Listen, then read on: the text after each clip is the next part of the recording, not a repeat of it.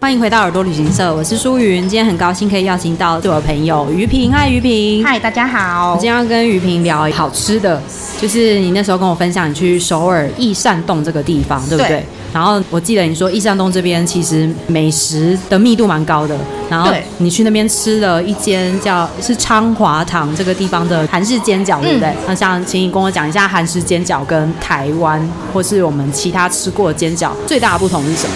哦，那时候在查景点的时候就知道益善洞这里有很多的咖啡店，嗯还有餐厅，整个都可以逛很久。哦，然后呃，我去的那家煎饺店啊，是一家排队名店，嗯嗯好像是除了因为它很好吃之外，之前有一个韩剧《德鲁纳酒店》也有在那边排过，在这间店里面对，在哦，就是他们坐在里面吃饭这样子。然后其实里面店的位置很少，就是不管你什么时间去都要大排长龙。哦，所以应该是真的很红的一间店。对，然后去的时候就是它会有块板子放在门口，嗯嗯然后你就是自己去填你的名字跟人数，那你要在现场候位，哦，然这后样。跟鼎泰丰有点像，对不对对？，轮到你的时候，他就会请你进去。可是真的是，就是外面你可以看到店外面就满满的都是人，哦大家都在等。然后我看你分享那个韩式煎饺啊，有够大，就是对跟我理解中的煎饺其实差异蛮大的。就是比较大，然后它的煎饺的皮，像台湾如果你是说八方云集的话，它是底部尖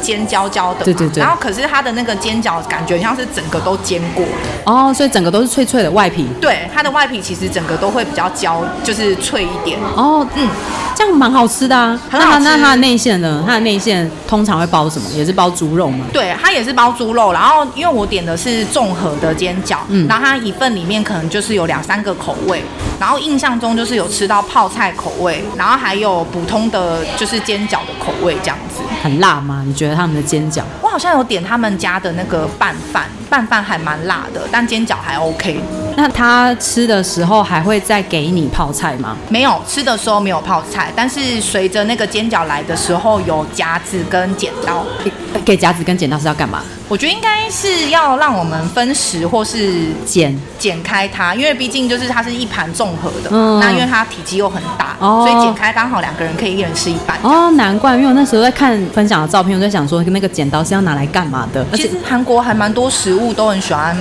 给剪刀对，像泡菜啊，呃，它是让你可以跟朋友分着吃，所以给剪刀，还是说个人在吃的时候也其实都会用剪刀？哦，因为像他们有时候如果有附泡菜的店家，他可能就是你可以自己去取用，嗯那你取用的时候，它那个泡菜可能是一整颗的，嗯所以你夹起来的时候会是一大片叶子，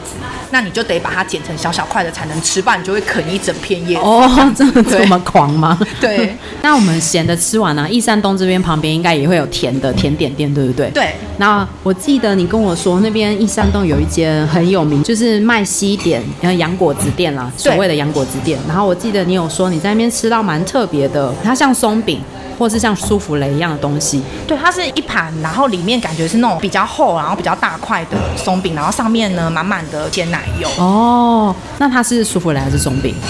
嗯，我们就称它叫舒芙蕾松饼哦，很了好，好好，OK，好混血， 因为一般我们想象的松饼会比较薄嘛，对然后面粉的对面粉那种感比较重对，然后可是它其实吃下去是口感是很轻盈的，有那种空气那种飘飘的感觉。哦，好酷哦。对这间这间店我看一下，这间店它叫通胖央宽醒。就是东博洋果子店，它的店家门口是有一个透明的窗子，嗯就会直接让你看到里面厨师正在做他们的这个舒芙蕾松饼。对，那你那时候也有看到吗？那时候忙着在排 队，因为哦排队的人潮很多。哦然后呃，他一次就是只会放两个人进去，就一组客人在里面等，其他人全部都是要站在外面的边边等，嗯所以并没有办法一直看到那个橱窗这样子。那它本身也是韩屋改造的吗？对，它本身也它也是是韩韩屋改造，哦然后它建筑还蛮特别的，它还有附一个椅子嗯在它的那个旁边，让你可以坐在那椅子上，然后背景就是他们咖啡厅的那个名字的哦花啊你就的可以拍 logo，照对，就就可以是在那边拍照。它还直接做一个 set 都给你，哎、这好样聪明哦！而且它，我看到它的 logo，它嗯 logo 其实是一个山茶花，对因为它的名字就叫 Tom Pen，就是山茶花的意思。嗯部落格或是你自己搜索的话，它都翻成东博，可是其实它就是山茶花，所以它才会 logo 画成山茶花。哦，原来是这样 子，欸但是里面真的很复古哎，就有一点那种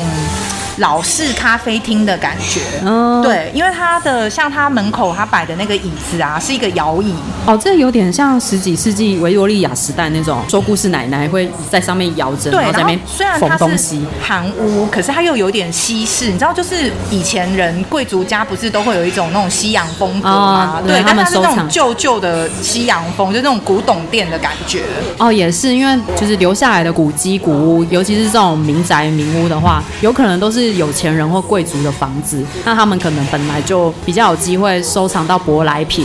然后对这些是他们的收藏。对，所以它里面用的那个盘子啊，什么看起来也都是那种、哦呃比较西洋感，但是又复古，嗯嗯就是不是现代西洋，是那种以前有钱人的舶来品的感觉。嗯然后呃，我们点了它很有名的松饼，拿到桌子上的时候，我还故意摇了一下那个盘子。看有没有端一端吗？对，它是真的会这样，嗡呦呦呦呦，有那种有感觉哦，那它有就那代表它里面空气十足，对不对，对然后它的那个鲜奶油呢是流下来的感觉，并不是我们想象那种很固体一坨在上面的，它是很像那种巧克力酱淋在上面，可是它其实是鲜奶油。哦，这样子想，那个画面应该蛮美的，因为就上面一开始它是白色的，对有点半固半意，嗯然后这样流下来的瞬间，其实就像天堂的奶与蜜流下那个画面是吗？ 我这样会被形容太浮夸。我觉得可以， 对，然后的确也真的很好吃，就是嗯也蛮销魂的。它它多好吃，就是你觉得它那个好吃是口感口感因如为何以？前我没有吃过韩国的甜点，嗯那我们可能对韩国了解比较多都是泡菜或对是一对些对咸食是。然后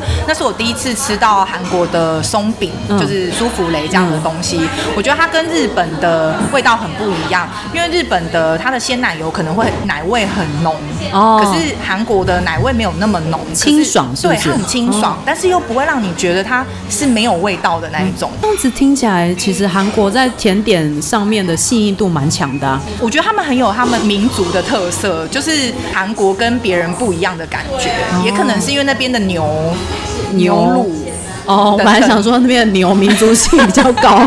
可能也有哎、 比较有那种北方高冷冷冽的那种感觉对，就是牛不一样，牛乳也会不一样，就像日本的牛奶跟台湾的哦啊对的也会确就不不一样不一样。对对嗯，所以我觉得还蛮有特色的。所以如果去那边，像我那时候点的饮料，我是点了一个好像是柳橙口味的咖啡，然后它哦那个是下面是黑咖啡，然后上面是鲜奶油，嗯嗯然后那个鲜奶油有一点点柳橙的味道，然后一样哦也喝起来也很好喝。哦。因为韩国其实一直以来大家都有传说，它的咖啡店密度非常高，尤其是首尔，就是那个咖啡店比例很高。对我光是在益善洞那一区，就至少有看到四到五家以上的咖啡店。益善洞是一条街吗？还是它那一个个区一个区域？，嗯对，就是你出了那个中路洞的那个地铁站之后，它就是一整区都是店家，哦然后都是那种矮房子，嗯对，然后保留建筑的外观。嗯那里面的话，就是要看店家他有没有重新弄过，可是大部分都没有，哦，就还蛮有特色的、哦那一区。对，而且它那里有一些街道会比较小，很像小市集的感觉，晚上也很热闹。嗯。然后我们有时候出去外面玩啊，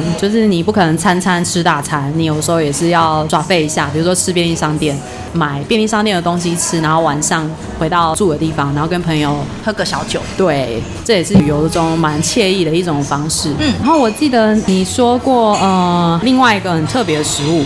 叫蟹膏，对不对？就是他们那边也是有连锁的便利商店，嗯然后嗯那间连锁的便利商店是 G Twenty Five，它那个蟹膏是只有他们有卖。然后我记得那时候我跑了好几家 G Twenty Five 在找那个蟹膏，因为它好像卖的蛮好 的。然后因为他们便利商店都有那个可以微波的白嗯饭，只是它那个蟹膏是放在冷藏柜而已。那你只要把白饭微波好之后，把那个蟹膏就直接倒在那个白饭上面，就可以直接配饭吃。哦，这然样后就可以一餐解决。对，然后我还买了海苔，还买了泡菜，都在便利商店买的。他们那种袋装海苔、袋装泡菜都非常的方便，都是那种即食的，一包一包的。哦，然后加热就可以吃。泡菜跟啊，不海用，苔不用啊，不加了，用，就是对、呃撕开就可以吃。对，然后就再上那个即食的饭，就直接就是豪华的一个韩式餐这样子。哎，这样就是一个拌饭啦，对啊就是韩式拌饭，很好吃那它那个蟹膏，就是蟹膏这个本身是它螃蟹的卵吗？还是是它的哪一部分呢、啊蟹膏应该是公蟹的生殖的系 统，哦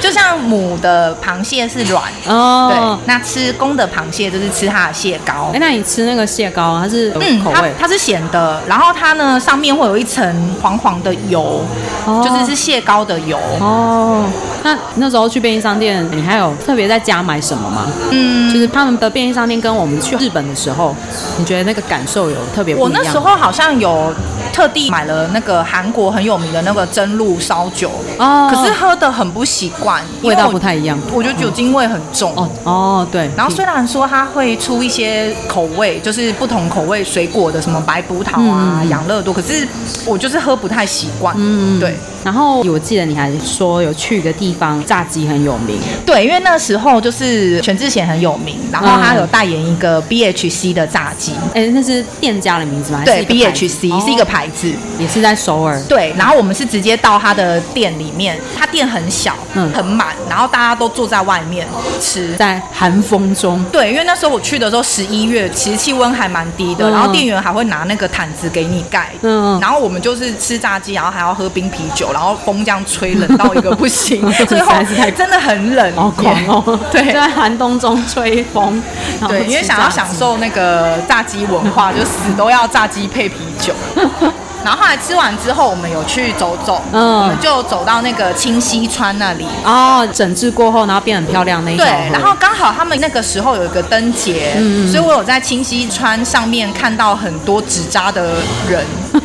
是他们的农历七月吗？不是哎、他们就是有穿着传统服饰，然后它蛮特别的是，它是架在那个溪上的，它是有固定的，它不会漂流，它哦是固定架在上面的有。点像装置一样子，装在对上，面。可是它整条溪上面都有不同的人形，就是传统的人偶，然后穿着韩国的传统服饰，然后纸扎的，，对，纸扎的，然后它有灯吗？就是它是它亮它的。会 发亮，